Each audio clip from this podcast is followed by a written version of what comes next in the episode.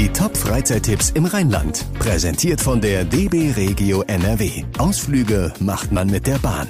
Wir sind wieder zurück nach der Staffelpause. Der Sommer liegt hinter uns. Wir haben hoffentlich alle viel erlebt und auch viel gemacht. Und äh, hier bei uns, bei diesem Podcast, seid ihr genau richtig, wenn ihr Nachschub braucht, wenn ihr wieder Tipps braucht, um was Neues zu entdecken. Äh, wir sind jetzt zwar schon mittendrin im Herbst, aber auch im Herbst, das wisst ihr, hat das Rheinland viel zu bieten. Ähm, ich bin übrigens Sven Jaworek, führe euch durch diesen Podcast.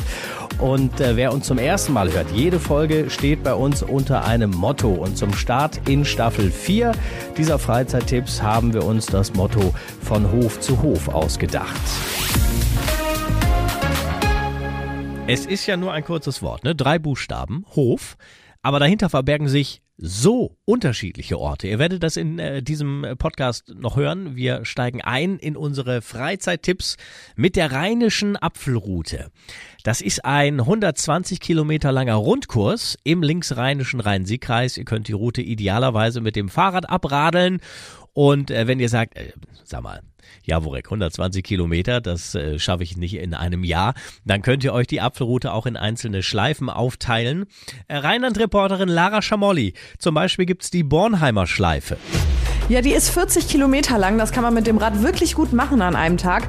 Die Schleife führt äh, an ein paar Sehenswürdigkeiten vorbei und vor allem an vielen richtig schönen Biohöfen. Unter anderem zum Beispiel am Spargelhof Sass, auch am Obsthof Schmitz-Hübsch und auch am Biohof Bursch. Und noch ein sehr schöner Hof, direkt an der Apfelroute gelegen, der Biolandhof Apfelbacher. Das ist auch einer der ältesten Biolandbetriebe, sogar in ganz NRW. Und da bekommt ihr leckeres Obst und frisches Gemüse, wirklich frisch aus der Erde gezupft oder vom Baum gepflückt, also wirklich direkt zum Schnabulieren.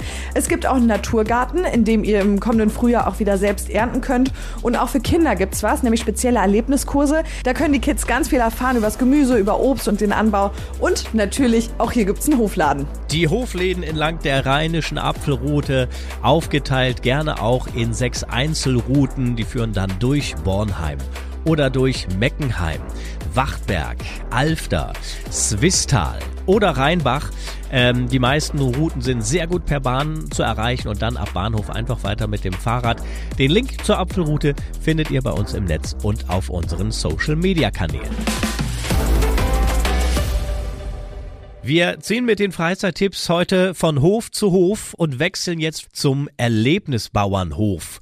Unser Rheinland-Reporter Lennart Fitzler nimmt uns mit nach Kevela. Da gibt's das Irland. Lennart, dass das mal ein Bauernhof war, das sieht man heute nicht mehr so richtig, oder? Nein, also mit einem klassischen Bauernhof hat das hier nichts mehr zu tun. In über 20 Jahren hat sich das Irland also wie irre, nicht das Land, äh, zu Europas größter Bauernhof Erlebnisoase entwickelt. Und erleben können Familien und vor allem Kinder hier eine ganze Menge. Wer hier noch nie war, muss sich das so vorstellen wie einen großen Spielplatz mit hohen und langen Wasserrutschen, Kletterpark und es gibt einen schön angelegten Wasserpark. Gut, der wird dann erst im nächsten Jahr wieder interessant. Aber es gibt auch Palmparadiese, Spielplätze, man kann das Kolosseum sogar sehen, eine Bobbycar-Rennbahn und es gibt Europas größten Esel hier zu treffen. Klettern, hüpfen, toben, auspowern, das ist hier das Motto im riesigen Areal des Irlands. Ich habe die Bilder gesehen, äh, habe das Irland direkt auf meine persönliche Bucketlist gepackt. Also ein toller Freizeittipp, besonders für Familien mit jüngeren Kindern. Und ich darf euch jetzt Christoph Theberts van Elst vorstellen vom Irland. Das war damals wirklich ein ganz klassischer Bauernhof, oder? Genau, meine Eltern haben das Irland gegründet 1999 und damals hatten wir einen landwirtschaftlichen Betrieb mit ca. 2000 Schweinen aber da es nicht so die Berufung von meinen Eltern war, haben die sich dann kurzerhand entschlossen, einfach mal was Neues zu probieren. Also mal was anderes zu probieren, okay? Aber wie kommt man jetzt vom Bauernhof zu dieser Art Freizeitpark? Ähm, wir waren als Familie einmal in einem Heckenlabyrinth und das hat uns Kinder damals wohl so gut gefallen, dass äh, meine Eltern dann gedacht haben, ja, dann machen wir das mal mit einem Maislabyrinth und daher auch der Name Irland durch das Verirren. Also mit einem Maislabyrinth ging alles los und 1999 dann die Gründung des Irlands. Ähm, das waren dann meine Eltern 99 und ich bin jetzt seit sechs Jahren dabei. Ähm, genau, und damals haben wir das als kleine Kinder quasi miterlebt, wie meine Eltern das aufgebaut haben und mittlerweile sind wir mit zwei Generationen drin. Unser Reporter hat gerade ja schon einiges aufgezählt, was man bei euch machen kann. Was sind die Attraktionen? Ähm, wir beziehen uns ja speziell auf Familien mit Kindern bis zwölf Jahren. Ähm, wir haben keine Achterbahnen oder sowas. Mal bei uns muss man alles selber machen. Ähm, das heißt Rutschen, wir haben Wasserrutschen, Trockenrutschen, Hüpfkissen, viele Kletter-Indoor-Hallen und so weiter. Und was kommt immer am besten an? Ähm, am beliebtesten ist zum Beispiel im Sommer unser Paradiesvogel mit Wasserwelt. Da können die Kinder an Bächen spielen, da gibt es Wasserkippen, die von oben runterkommen und ein Indoor-Bergwerk ist äh, noch vorhanden, wo die Kinder dann auch noch klettern können und auch rutschen können. Wenn man dann ab Frühjahr wieder im Irland ist, dann äh, kann man ein Stück Bauernhof aber tatsächlich noch äh, auf äh, dem Areal erleben, richtig? Ähm, ein Bereich, äh, der liegt da, wo der Bauernhof war. Das nennen wir jetzt den verrückten Bauernhof. Da haben wir auch noch Bauernhoftiere. Oder die Kinder können zum Beispiel auch ähm, zweimal am Tag live melken. Dann haben wir Bauern aus der Umgebung, die dann den Kindern erklären, ähm, woher die Milch kommt. Zum Schluss, was ähm, würdest du sagen, ist das, was Sie beim Irland besonders herausheben wollen würden? Ähm, da will ich auf jeden Fall unser Preis-Leistungs-Verhältnis äh, direkt mal erwähnen. Ähm, aktuell liegen die Eintrittspreise bei 11 Euro pro Person und das ist äh, bei der Größe, wir haben 300.000 Quadratmeter Spielfläche. Das ist dann schon einmalig und natürlich auch, ähm, dass wir vor allen Dingen auf Familien mit Kindern bis zwölf Jahren uns richten. Die meisten Freizeitparks sind ja eher was für ältere Kinder mit Achterbahn. Und da haben wir unsere Nische gefunden, dass wir keine Achterbahn haben, sondern alles zum selber spielen. Christoph Theberts van Els vom Irland in Kevela. An diesem Wochenende noch geöffnet, also 4. 5. November. Und dann geht's erstmal in die Winterpause.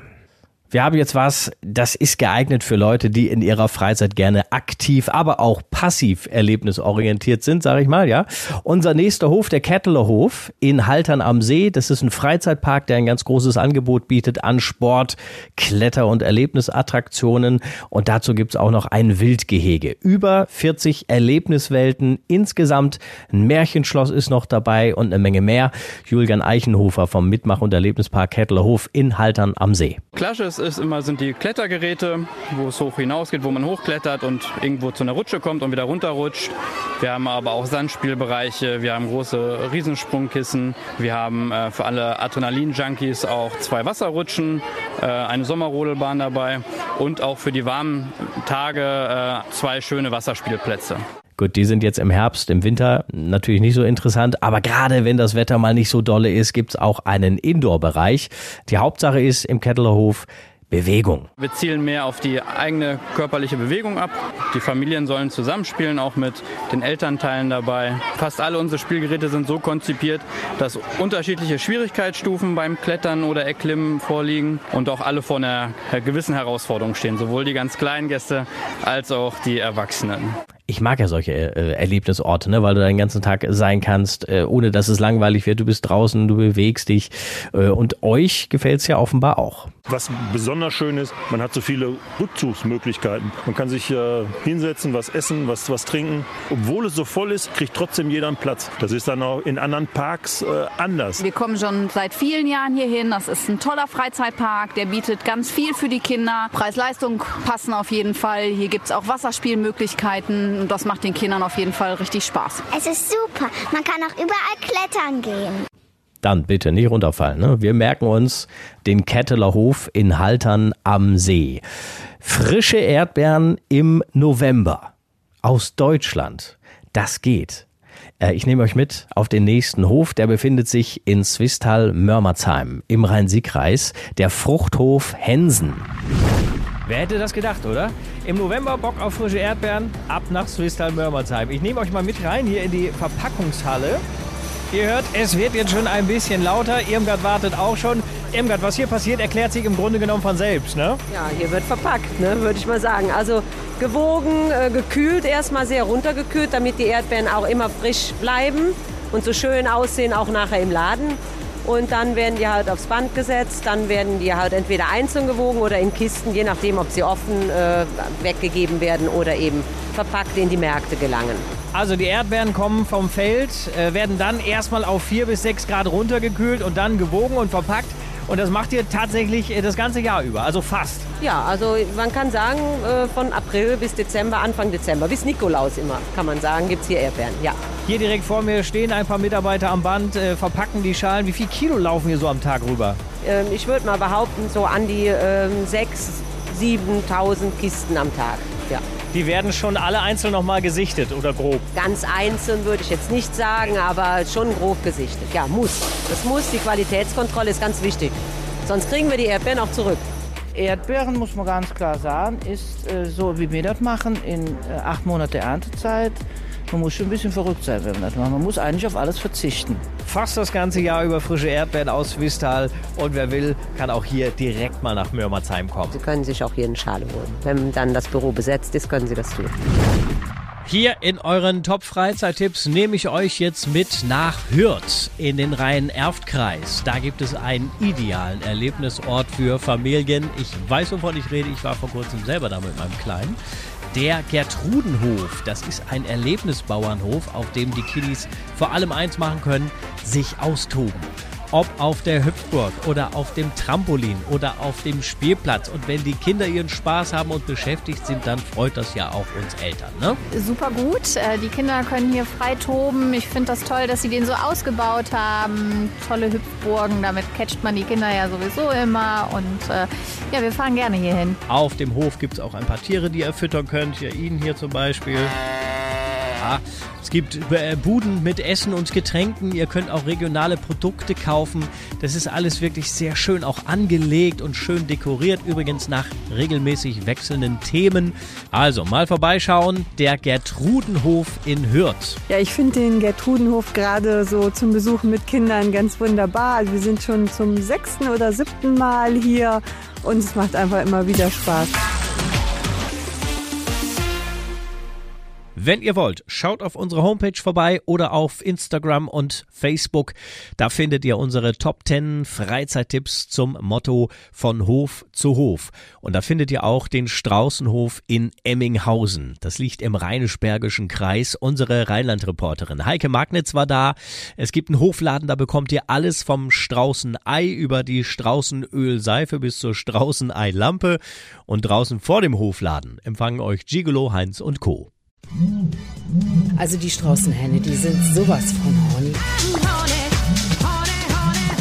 Ich höre sie schon herumbalzen, lange bevor sie mich überhaupt gesehen haben. Immer wichtig, wenn ein Strauß mit dir flirtet, flirtet zurück.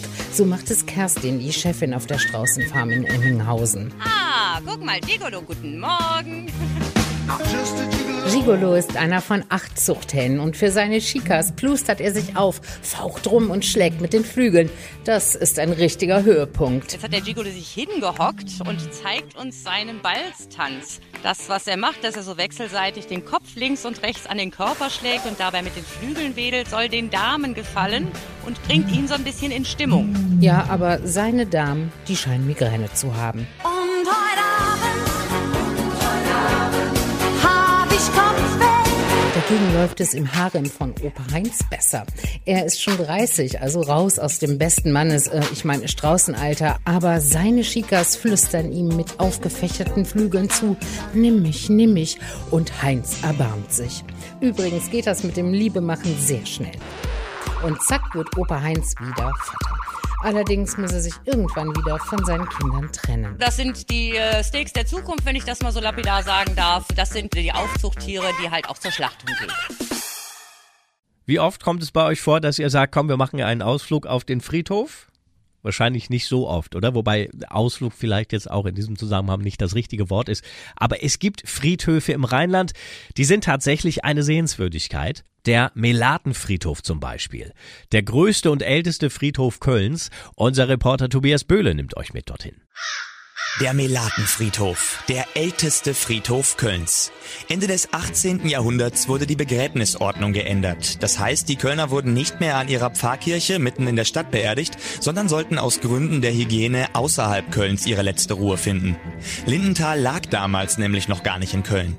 Die Stelle, an der der Friedhof entstand, war aber schon viel früher ein Ort des Todes, sagt Stadtführerin Elke Hecker. Hier war im Mittelalter unter anderem ja die Hinrichtungsstätte der Stadt Köln. Man hatte ja sehr fantasievoll volle Möglichkeiten, die Menschen ins Jenseits zu befördern. Hier wurde man gehängt, gerädert, gevierteilt, äh, das volle Programm. Später wurde an dieser Stelle ein Heim für Leprakranke errichtet. Aus dieser Zeit stammt auch der Name Melaten. Krank heißt ja auf Französisch Malat, deshalb hat der Friedhof auch den Namen Melatenfriedhof bekommen. Einziges Überbleibsel des aussässigen Heimes, die Kapelle St. Maria Magdalena und Lazarus. Die Besonderheit dieser kleinen Kapelle ist, dass sie sogar älter ist als der Kölner Dom. Grundsteinlegung des Kölner Doms war 1248 und diese kleine Kapelle hier auf Melaten ist noch zwei Jahre älter. Seitdem es den Friedhof gibt, wurde er ständig vergrößert. Heute hat er eine Fläche von weit über 400.000 Quadratmetern und beherbergt mehr als 55.000 Verstorbene. Darunter auch einige Promis. Willy Millowitsch, Dirk Bach, Guido Westerwelle, also zahlreiche namhafte Prominente, die uns in Erinnerung sind.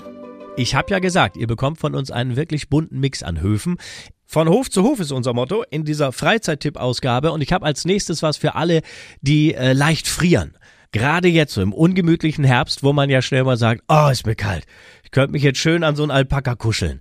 Auf unserem nächsten Hof findet ihr garantiert welche. Es gibt Alpaka-Höfe in Düsseldorf, in Meerbusch, in Leichlingen im Bergischen Land.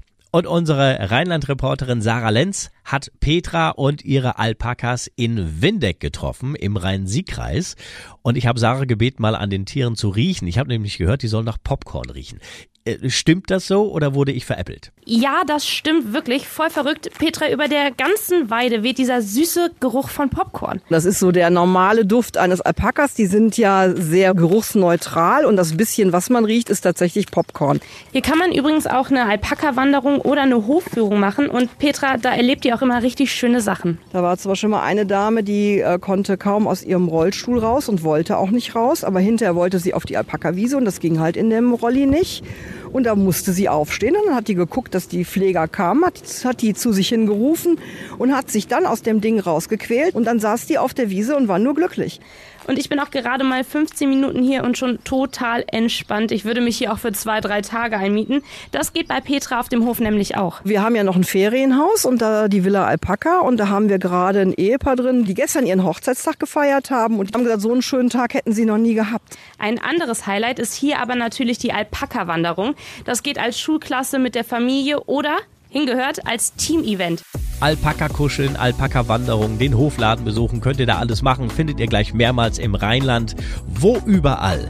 Könnt ihr nachgucken auf unserer Freizeit-Tipp-Liste. Gibt's im Netz und auf Social Media. Und äh, weil, wie ich finde, ein Alpaka einfach nicht zu toppen ist, sage ich an dieser Stelle vielen Dank fürs Einschalten. Mein Name ist Sven Jaborek. Die Top-Freizeittipps im Rheinland. Präsentiert von der DB Regio NRW. Ausflüge macht man mit der Bahn.